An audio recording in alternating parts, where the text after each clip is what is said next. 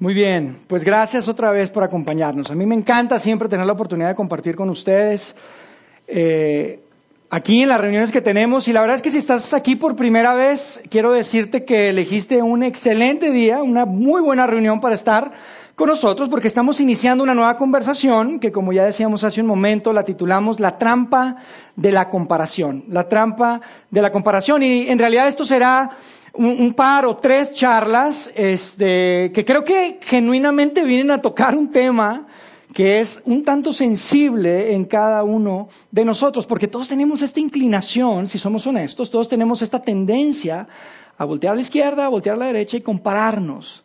Todos lo hacemos, todos lo hacemos, tal vez en diferentes grados, tal vez en diferentes etapas de nuestra vida, pero todos buscamos algo, todos buscamos a alguien que nos haga saber que vamos bien, ¿Están de acuerdo? Ah, que nos hagan saber que, somos valiosos, que nos hagan saber que somos queridos.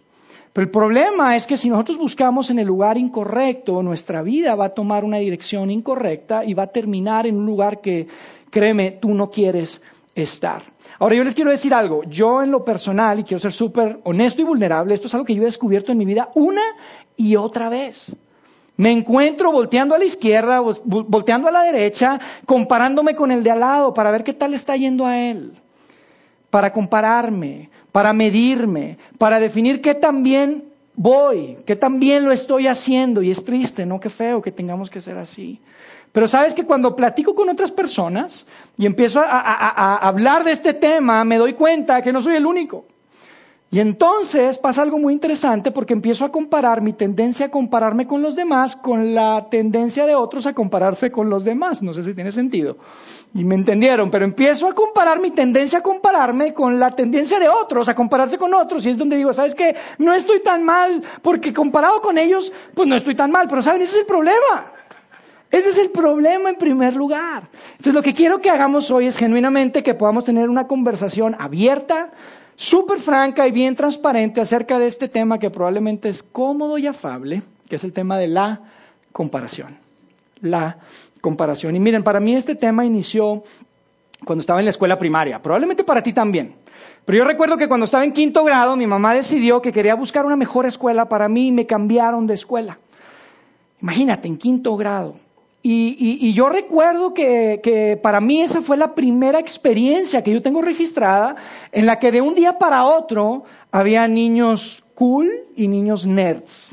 Había los rápidos y había los lentos. Había los inteligentes y había los burros. Y yo, me acuerdo que yo decía, ¿qué onda con esto? Era la primera vez que yo veía esto tan claro. Y, la verdad es que no se me olvida que la primera vez que llegué al salón de clases, un niño, este, un niño que estaba atrás de, mi escritorio me gritó y me dijo, oye niño nuevo, ¿dónde dejaste el burro que te lamió ese pelo? Yo me quedé, porque es que era muy importante para mi mamá ese momento, y aunque no lo crean, este muchacho tenía cabello en ese tiempo, pero en ese momento yo me acuerdo que en esa etapa mi mamá me peinaba súper bien, mira, ni un cabello fuera de lugar. Entonces era como si me hubiera lamido un burro, decían en ese tiempo. Este, pero de verdad, era, era, era increíble. A partir de ahí recuerdo que todo empezó a girar en cómo te peinas, si te peinas bien o te peinas mal, qué tenis traes, qué pantalones usas, con quién te juntas, cómo hablas. Y, y de verdad, yo creo que los próximos 10 años de mi vida, a partir de ahí aproximadamente, fueron, fueron años en los que yo determiné y, y yo basé mi valor siempre comparándome con otros, comparándome con otros. Y, la verdad es que yo sé que tú tienes tu propia historia. Todos pasamos por esto de alguna manera u otra y yo creo que como que vivimos en un mundo, o más que vivir en un mundo, estamos diseñados que tenemos, de tal manera que estamos, tenemos una tendencia a, mirar a los lados y a compararnos todo el tiempo. Es súper natural, o sea, es como respirar. Si no sé si estás de acuerdo conmigo. Las mujeres que están acá hoy, ¿A poco no cuando salen a algún lugar, tal vez un lugar como este, o van a la cena, o van al cafecito, llegan y lo primero que hacen que es, a ver qué vestido trae la comadre, ¿verdad? ¿Y qué tal esos zapatos? Y el pelo, y el maquillaje, las uñas, y sobre todo cuántos gramos subió o bajó desde la última vez que la vi. Es verdad, todo el tiempo, mujeres, seamos honestos. Es más, les voy a decir algo. Yo he pensado que este es un tema más de mujeres que de hombres. Porque de verdad, yo nunca me he comparado con ninguna comadre. No, pero fuera de broma. De verdad, los hombres como que no tendemos a compararnos mucho, no se están de acuerdo, con la única excepción del carro que manejamos, el depa donde vivimos o la casa donde vivimos, el trabajo que tenemos, el sueldo, los hijos, las vacaciones. Son las únicas excepciones. Amigos, esto es universal. Esto no es de hombres y de mujeres. Esto es universal. Todos tenemos esta tendencia, esta inclinación a voltear y a ver y a compararnos. Y la razón por la que esto es universal, la razón por la que creo que esto tan feo, honestamente, es tan, eh, está, tan metido en nuestras vidas, es porque vivimos en, donde, en un lugar que a mí me gusta llamarle la tierra del más. La tierra del más. ¿Saben qué es la tierra del más? La tierra del más es simplemente que si tú volteas a los lados a compararte, vas a encontrar a alguien que es más adinerado que tú, a alguien que es más feliz que tú, que es más talentoso, más delgado, más divertido, más popular, más interesante y si tú estás soltero, soltera, más casado o casada que tú. Siempre hay alguien más. Vivimos en la tierra del más. El problema es que siempre habrá alguien más y mejor que tú. Y amigos, después ya no nada más se trata de ti, porque luego te casas y empiezas a comparar a tu, a tu pareja. Y le dices, amor, es que quiero que seas un poco más, o eh, es que de verdad me gustaría que fueras un poco más y, le decimos, mira, no es que te esté comparando, es simplemente que quiero que alcances tu máximo potencial. ¿A poco no? Le decimos eso todo el tiempo. Eso es lo que queremos. Queremos que alcances tu... Pero no, no termina ahí, porque luego tienes hijos. Y, y es lo mismo. Hijo, quiero que seas más, quiero que seas mejor, quiero que te esfuerces. Y nos molesta cuando nuestro hijo se queda corto con el hijo del vecino, que parece un prodigio. ¿A poco no? Y la otra vez decimos, hijo, no te estoy comparando. Solo quiero que llegues a tu máximo potencial. Pero amigos, no se trata ni de tu esposa, no se trata de tu hijo, se trata de ti. Si somos honestos, se trata de ti. Y la verdad yo sé que esto no sucede acá, sucede solamente en Vida en Monterrey y en Saltillo. No les digan que les dije yo. Pero ¿a poco no? A veces cuando vemos esa pareja que parece que tiene todo perfecto, tiene la vida perfecta, es la familia perfecta, es la pareja perfecta, el niño, cuando vemos que de repente hay un bache en su vida, no algo feo tal vez, pero algo así, un bache, no le está yendo tan bien como siempre, hasta nos da qué? Nos da gusto. Nos da gusto, qué horrible, qué feo, es la parte, honestamente, o sea, pensemos en eso, qué parte tan terrible del ser humano. Nos da gusto, ¿a poco no? Entonces, esa es la, mitad de la historia en realidad, les tengo que decir. Es triste porque esa es solamente inclusive la mitad de la historia. La otra mitad de la historia es que también cuando volteamos a compararnos vamos a encontrar a alguien que es más pesado que nosotros, que es más pobre que nosotros. Yo soy pobre, pero ese sí que está pobre. Y vemos gente que tal vez está en una posición menor a nosotros y ¿sabes qué pasa? Nos sentimos superiores o para que quede con nuestra tierra del mar, nos sentimos más superiores. Es increíble. Entonces, qué difícil. ¿Qué hacemos con esto? ¿Qué hacemos con esta, eh, eh, esta tendencia natural que tú y yo tenemos a compararnos? Y a sentirnos mal cuando vemos que alguien está mejor y a sentirnos superiores cuando hay alguien que pensamos que está o que vale menos que nosotros. Y mira, yo te quiero decir una cosa, si esto es lo único que escuchas, yo te voy a decir una frase ahora, que es súper importante. Y si es la única cosa que escuchas, no regreses la próxima vez que nos veamos. Se te acaba la pila porque estás escuchando tal vez el podcast y solo escuchas lo siguiente que te voy a decir, creo que tiene el potencial de cambiar el nombre del juego en cuanto a este tema de la comparación. Es algo súper poderoso, es una idea inclusive que viene en la Biblia, pero se las quiero compartir acá y quiero que se la graben. Y es muy sencilla, es simplemente lo siguiente. No ganas nada con compararte. No ganas nada con compararte. No hay un gane en compararte. Es algo que creo que deberíamos describir en una tarjetita, tal vez traer en la cartera, en el bolso, cuando empezamos a tender a, a compararnos.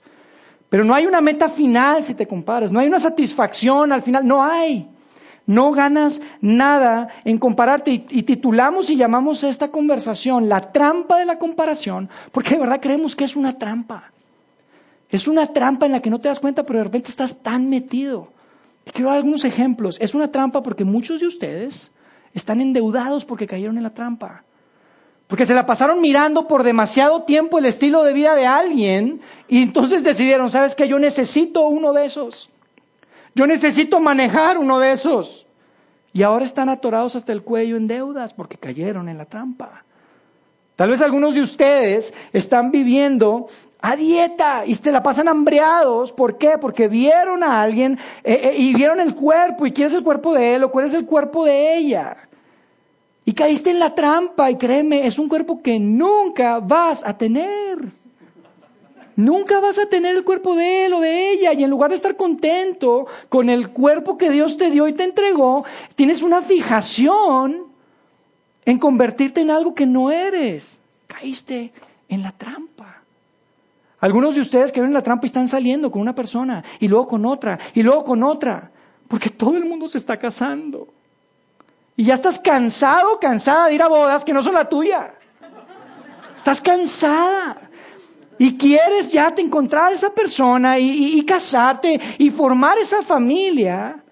Pero como te la pasas comparándote, ya empezaste inclusive a bajar tus estándares. Inclusive tus estándares morales, tus estándares en cuanto a quién, con quién sales. Caíste en la trampa. Y lo que nos sucede a todos Eventualmente, si nos metemos en esto, es que empezamos a volver loco a la gente que tenemos más cerca. Estamos volviendo loco tal vez a, esa gente que más amamos. Tal vez es tu pareja. Porque hay un tema, el tema económico, y constantemente lo están discutiendo y hablando, y tú quieres que sea más hambriento, y tú quieres que tenga más ambición, y quieres que sea más echado para adelante, y es un tema, pero se están volviendo locos. O tal vez es con tus hijos. O tal vez es contigo mismo, profesionalmente, financieramente. Tal vez viste una fotografía de algo que decidiste, esa es la vida que yo quiero. Y no la estás consiguiendo y te estás volviendo loco. Te estás volviendo loco. Y lo peor es que luego te metes a Pinterest. ¿Sí o no? Y ves todas esas cosas lindas que no tienes y que, amigo, probablemente nunca vas a tener. Es terrible. De verdad, es una trampa. Es una trampa. Así que otra vez, quédate con esto, esto es súper importante. No ganas nada con compararte. No ganas nada con compararte, pero entonces, ¿cómo le hacemos? ¿Cómo le hacemos? ¿Qué significa esto? ¿Cómo hacemos para motivar a nuestra pareja? ¿Cómo hacemos para motivar a nuestros hijos? ¿Cómo hacemos para motivarnos también nosotros a ir hacia adelante, a estirarnos, a crecer, a tener éxito? ¿Cómo le hacemos sin caer en esta gran y peligrosa trampa de la comparación? Lo padre de esto es que no somos la primera generación que experimenta eso. Es algo que tiene muchísimo tiempo. De hecho, hay una persona que escribió un libro es una persona que la Biblia identifica como el hombre más sabio que jamás haya existido. Él se llamaba Salomón y escribió un libro que se llama Eclesiastés. Y Eclesiastés, amigos, si tú estás aquí por primera vez, el tema de la Biblia, de Dios, no es algo que ha sido mucha prioridad en tu vida. Yo te quiero recomendar que leas este libro. Eclesiastés es un gran libro. Es, es, un libro que, este, que cuando tú lo empiezas a leer va a decir, órale, esto tiene sentido, tiene sentido, créeme, te va a hacer mucho sentido. Si eres muy escéptico del tema de Dios y todo eso, te voy a decir algo, esto es antes de Jesús, no hay ningún milagro, entonces es bastante seguro, lo puedes leer, de verdad, te va a gustar. Y hay tanta sabiduría en este libro que se llama Eclesiastés, que de verdad estoy seguro que no te vas a arrepentir, léelo, es increíble. Pero Salomón, esta persona que escribió este libro, mira, Salomón no era cualquier tipo. No era un rey más, un personaje más. Él genuinamente era el hombre más poderoso y más rico de su tiempo. Tenía esposas que eran mucho más lindas que la tuya. Tenía un palacio enorme. Había conquistado reinos. Había hecho cosas increíbles. Mira, había reyes que venían y, y viajaban por kilómetros simplemente para tener 15 minutos y escucharlo hablar. De tan sabio que era él cuando vivió. Entonces, esto es importante. Y a mí me encanta porque Salomón escribe este libro, que vamos a leer un fragmento pequeño de ese libro, pero lo escribe cuando ya es un anciano. Ya me lo imagino con las canas, tal vez sentado, tal vez estaba dictando y alguien lo escribía, pero con toda esta sabiduría, con toda esta experiencia, y de alguna forma él escribe en este libro y empieza a hablar de forma muy filosófica acerca de la vida. Y es, es increíble, pero este tema del que estamos hablando hoy lo aborda en este libro. Habla específicamente de ese tema. Entonces quiero que leamos juntos y que podamos ver qué sabiduría podemos encontrar y qué podemos hacer respecto a la trampa de la comparación. ¿Les parece? Vamos a leer en el capítulo 4. En el verso 4 en Eclesiastés, fíjense lo que dice ahí. Dice, luego observé que la mayoría de la gente le interesa alcanzar el éxito porque envidia a sus vecinos. Entonces, ¿cómo? Sí, está diciendo Salomón, mira, yo ya observé, estuve observando por un buen tiempo y yo me he dado cuenta de esto. Mira, no importa si son ricos, si son pobres, si son clase media, si son ambiciosos, si son más o menos ambiciosos. La realidad es que la ética de trabajo de la gente, la razón por que la gente hace todo lo que hace, es que no le gusta que otros tengan más que ellos. Es pura envidia, pura comparación. Y amigos, cuando yo leí esto, yo dije, wow, no soy el único. Qué bueno.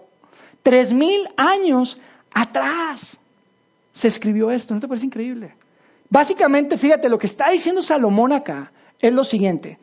Ya me di cuenta que la gente determina qué tan bien o qué tan mal está yendo en la vida basado en dónde están los demás parados o lo que tienen los demás. Ya me di cuenta de eso. Es pura envidia. Buscan el éxito porque están viendo y volteando a la izquierda y volteando a la derecha. Es, oye, a ver, ¿estoy bien? Ah, sí, estoy bien, estoy mejor. ¿Estoy bien? Ay, no, no estoy tan bien. Se la pasan volteando a un lado y volteando al otro. Y es pura competencia. Y luego fíjate lo que nos dice. Nos da una frase, una imagen que es súper fácil de entender y que no quiero que se te olvide, sobre todo cada vez que tengas esta tendencia a empezar a compararte. Fíjate lo que dice. Dice, pero eso tampoco tiene sentido. Es como perseguir el viento. No tiene ningún sentido. ¿Quién ha tratado de atrapar el viento acá? Qué tontería. No tiene ningún tipo de sentido el querer atrapar o perseguir el viento. Amigos, siempre va a haber alguien que tiene más y que es mejor que tú. Siempre. Pero entonces, ¿qué? ¿Qué hacemos? ¿No podemos tener metas? No, tenemos, no, no, podemos buscar el éxito, no podemos ir y mejorar y buscar ser mejores y sacar menos, mejores calificaciones en la universidad, o tener mejores amigos, o tener un mejor trabajo. No, no podemos hacer eso. O sea, ¿De qué se trata, Yair? ¿Qué es lo que está diciendo Salomón? Que tenemos que sentarnos y cruzarnos de brazos. Pues Salomón es el hombre más sabio del mundo, entonces vamos a ver qué dice después. Fíjense en el 5. Dice, los necios se cruzan de brazos y acaban en la ruina. En otras palabras, o sea, ¿tú crees que estoy diciendo que se trata de no hacer absolutamente y cruzarte de brazos? Si sabes quién soy yo, estaría diciendo Salomón. Si sabes cuántos reinos conquisté. Ya viste la infraestructura de esta gran nación que yo creé. Ya viste todos los libros que escribí y sobre todo, la que más me impresiona a mí, ya viste mis 300 esposas y 600 concubinas. El tipo era ocupado. El tipo sabía lo que es ser exitoso. Él sabía lo que es ser ambicioso. Él no está diciendo que te cruces de brazos. Dice, un necio se cruza de brazos y lo va a llevar a la ruina. Entonces, Salomón, ¿qué onda? ¿Habrá alguna tercera opción? Porque por un lado me dices que si busco el éxito es como tratar de atrapar el viento. Pero por otro lado me dices que si me cruzo de brazos, que voy a terminar en la ruina y que soy un necio. Entonces hay una tercera opción. ¿Cuál es? Y entonces Salomón, el hombre más sabio, nos contesta con una frase que, mira, para mí este verso es lo más central, es lo más importante de lo que vamos a leer hoy. De hecho, si tienes ahí una de las tarjetitas, es el verso que decidimos poner en las tarjetitas. Y creo que es el corazón de lo que queremos decir hoy. Y dice así en el verso 6, dice, es mejor tener un puñado con tranquilidad que tener dos puñados con mucho esfuerzo y perseguir el viento. ¿Tú habías escuchado esto? Es mejor tener un puñado con tranquilidad. Y amigo, la palabra clave en este verso es tranquilidad. Y yo me puse a buscar la palabra tranquilidad, algunas este, sinónimos y algunas palabras relacionadas. Y yo quiero que tomemos un momento porque esto es importante para leer y para pensar juntos. Y de verdad, meditar en esto de la tranquilidad. Hay tres cosas que quiero poner aquí en la pantalla que tienen que ver con tranquilidad. Tiene que ver con satisfacción, tiene que ver con contentamiento, tiene que ver con paz. Quiero que respires profundo y que leas esas palabras y que probablemente por primera vez en mucho tiempo experimentes lo que es. Satisfacción, contentamiento, paz. Es mejor tener un puñado con tranquilidad que dos, que dos puñados. Y la imagen que Salomón usa acá es buenísima. El lenguaje que utiliza es buenísimo. Fíjense lo que dice, lo que está diciendo es, es mejor tener una mano, una mano abierta. que estar con las dos manos apretadas todo el tiempo, tratando, luchando, estresándote y forzándote sin, sin tranquilidad. Es mejor vivir con una mano abierta. Yo te quiero decir qué significa vivir con una mano abierta, porque esto es súper importante. Escucha esto. Vivir con una mano abierta, ¿sabes lo que representa? Representa que tú estás abierto a que Dios pueda poner en tu mano lo que, tú, lo que Él quiera poner ahí. Tantas veces decimos, Dios, es que quiero Dios, necesito Dios, y no le abres la mano para que te ponga lo que tú quieres, lo que Él quiere poner ahí. Es más, muchas veces tenemos algo y estamos tan aferrados a eso y le pedimos a Dios, pero ni siquiera estamos capaces de abrir la mano para que Él quite lo que tenemos hoy y que Él pueda poner lo que es mejor para nosotros. Es mejor vivir con una mano abierta porque Dios es el que pone y Dios es el que quita. Así que otra vez leamos ese, dice, es mejor tener un puñado con tranquilidad que tener dos puñados con mucho esfuerzo y perseguir el viento. Amigos, vivir así significa esfuerzo. Vivir así significa estrés. No vivir con tranquilidad. Significa que siempre va a haber algo más que quieres alcanzar. Siempre va a haber alguien más al que vas a voltear a ver y estás así. Y sin embargo, vivir con una mano abierta es simplemente decirle a Dios, yo quiero vivir con tranquilidad. Yo quiero vivir con paz. Yo quiero vivir con contentamiento. Quiero tener esa satisfacción. que no me está dando esto? No me lo está dando. Es mucho mejor vivir así, porque amigo, tú no quieres vivir comparándote toda la vida, comparando tu sueldo, tu trabajo, tu familia, tus vacaciones, tus hijos. Tú no quieres vivir así. Tú te imaginas que pudieras detenerte y decir, oye, ya no quiero vivir así voy a abrir una mano, en lugar de estar tratando de vivir así. Fíjense, ahí Salomón no termina. Sigue hablando en el verso 7 y quiero que terminemos leyendo ahí lo que dice. Dice, me fijé entonces en otro absurdo de esta vida. Y es increíble porque parece que este hombre dice, ¿sabes qué? Bienvenidos a mi libro, les voy a hablar de cosas absurdas. Pero es tan bueno que hace que inclusive las cosas absurdas que sean interesantes. Y entonces dice, me fijé entonces en otro absurdo de esta vida. Vi a un hombre solitario, sin hijos ni hermanos. Y no sabemos si esto es alguien que él conocía, un amigo, o si era una figura de, lenguaje, era una parábola, o estaba categorizando a un grupo de personas. Pero básicamente dice, hay una, había un hombre que era solitario, no tenía nadie. O sea, no tenía nadie a quien dejarle nada. No tenía nadie a quien heredarle nada. Dice, y que nunca dejaba de afanarse en el ocho. Dice, jamás le parecían demasiadas sus riquezas. Trabajo, trabajo, trabajo y más trabajo. Siempre había algo más que hacer, siempre había algo más que conquistar, siempre había algo más que conseguir. No se dejaba de afanar. Pero después dice que como que este hombre se detuvo y se hizo una pregunta así como voy a ver en serio. Y fíjense lo que dice en el 8. Y se pregunta lo siguiente, dice, ¿para quién trabajo tanto? ¿Para quién trabajo tanto y me abstengo de las cosas buenas? Se preguntó, ¿para quién? En serio, ¿para quién? Y yo no creo que lo que esté diciendo es que no valga la pena esforzarte y trabajar por tu familia, por tus hijos, por la gente que necesita. Yo no creo eso, pero sí o no tantas veces tenemos esas cosas que este hombre no tenía. Tenemos nuestra familia, tenemos nuestros hijos, tenemos oportunidades de ayudar a quien más lo necesitan y ni siquiera lo hacemos porque estamos afanados con los dos puños cerrados. Y estamos afanados y estamos estresados y no hay tranquilidad. Fíjense cómo termina ahí en el 8. Dice, también esto es absurdo. Es una penosa tarea. Es una penosa tarea, es una, es una tarea miserable. No hay negocio en eso, no hay utilidades en eso, no hay beneficio en eso. Y es una pena porque amigos, no importa qué tan bueno sea tu trabajo, no importa qué tan linda sea tu familia, no importa qué tan buenos sean tus hijos, tu hogar, no importa qué tan buena sea tu vida. Si tú vives con tus dos puños cerrados, si tú estás cayendo en esa trampa de la comparación, no lo vas a disfrutar. Siempre habrá algo más. Siempre habrá alguien más que me robe la tranquilidad. Por eso otra vez les quiero poner aquí esto que es tan importante. No ganas nada con compararte. No ganas nada con compararte. ¿Se imaginan cómo sería nuestra vida si aprendemos a vivir con una mano llena, pero con una mano abierta? ¿Cómo se vería eso? ¿Cómo se vería eso en nuestras finanzas? ¿Cómo se vería eso en nuestra familia? ¿Cómo se vería eso en nuestro trabajo? ¿Cómo se vería?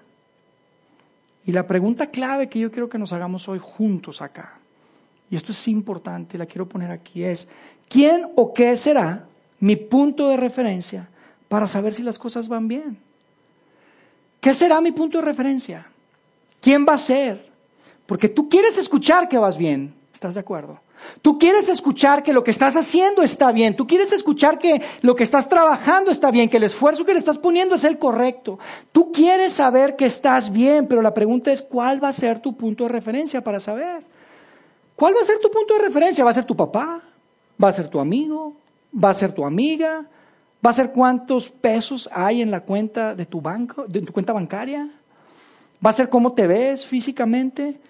¿Va a ser cómo le va a tus hijos? ¿Cuál va a ser el punto de referencia entonces para saber si vamos bien o si vamos mal? ¿Cómo podemos saber que estamos en el camino correcto? Pues yo te voy a decir que no es la respuesta porque lo acabamos de ver. Salomón dice, ¿sabes qué?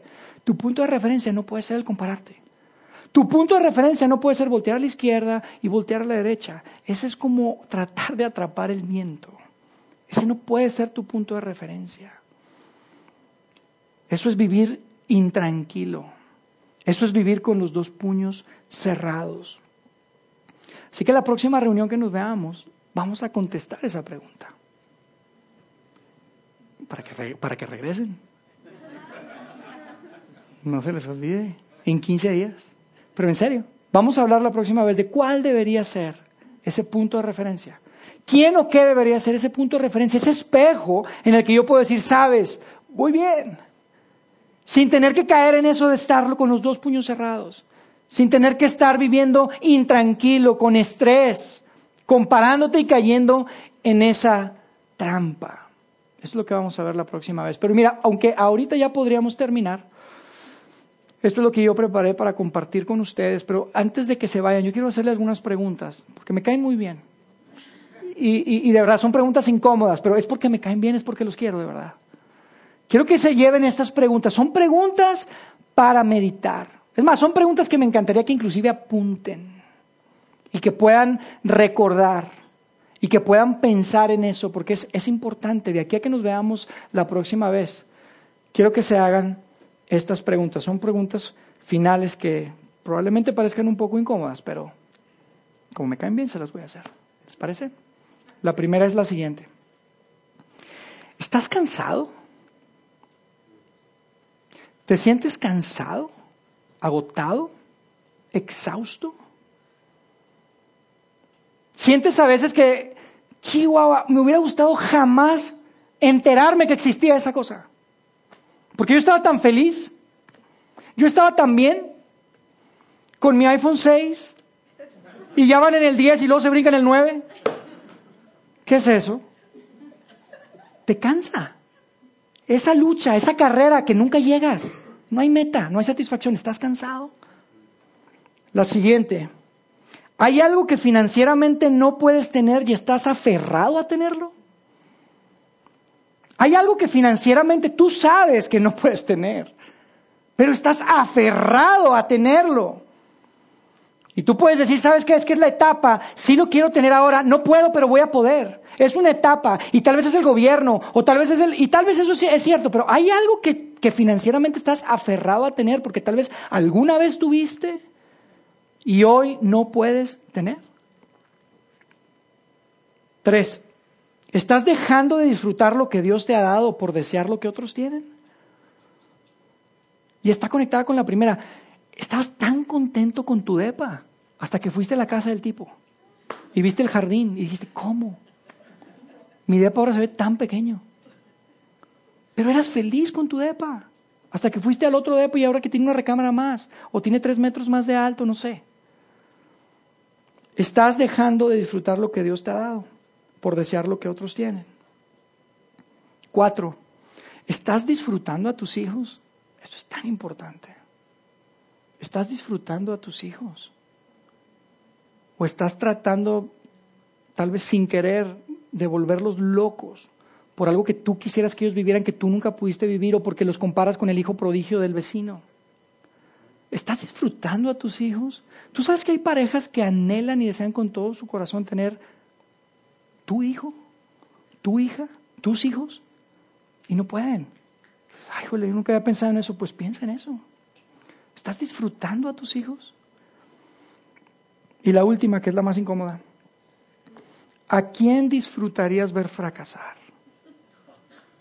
Tal vez secretamente, no me lo tomen a mal, y no estoy diciendo que se muera o que le dé una, una, enfermedad terminal. No, no, no, no, no, no. Esa cosita que sientes, esa cosita que hay adentro cuando ves que no le va tan bien, que se atora, que hay un bache, que no sale todo perfecto, porque es la familia perfecta, es, tiene todo perfecto. Mira, hasta los autos parece que se lavan solos en esa familia. Y te cae así que dices, tú no puedes ser. Hay alguien que secretamente te gustaría ver que tal vez tuvieran un bachecito. Qué triste. Qué triste. Puede ser, ese sí. No, es cierto. Este, es triste. Pónganse a pensar y tú dices, qué fea pregunta. Sí, es una pregunta difícil, es una pregunta fea, pero quiero que se la hagan. Porque la realidad es que imagínate, ¿sabes qué es eso? ¿Sabes qué es eso? Es vivir así. Si tú secretamente sientes algo cuando ves que alguien cae en un bache, es que estás viviendo así, con tus dos puños cerrados y no has aprendido a poder decirle a Dios, aquí está mi mano, pon lo que tú quieras y quita lo que tú quieras. ¿Tú te imaginas cómo sería nuestra vida si lográramos vivir así? ¿Tú te imaginas cómo sería nuestra vida si tenemos la capacidad de desarrollar esta habilidad de disfrutar cuando a alguien más le va súper bien, aunque siempre le vaya bien? Y que puedas celebrar con ellos. Y que genuinamente cuando alguien la pasa mal, pasa por un bache, se pega con una pared, puedas compartir con ellos ese dolor probablemente. ¿Cómo sería nuestra vida? Amigos, ¿cómo serían nuestras familias? ¿Cómo sería nuestra comunidad? ¿Cómo sería si logramos dejar de compararnos? ¿Cómo sería si cada uno de nosotros como comunidad, como individuos, logramos dejar de estar volteando a la izquierda y volteando a la derecha para determinar qué tan bien me está yendo. Así que la pregunta que vamos a responder la próxima vez que nos veamos la vamos a poner acá otra vez. ¿Quién o qué debería ser? ¿O cuál será mi punto de referencia para saber si estoy bien? Para ver si voy más o menos.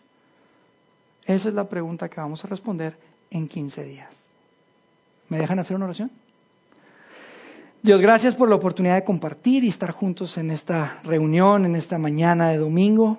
Gracias porque podamos disfrutar de un ambiente en donde abiertamente podemos hablar de estas cosas. Y gracias en especial, Dios, porque en tu palabra, en, en, estos textos que son tan antiguos, que tienen miles de años, podemos encontrar tanta relevancia para nuestras vidas.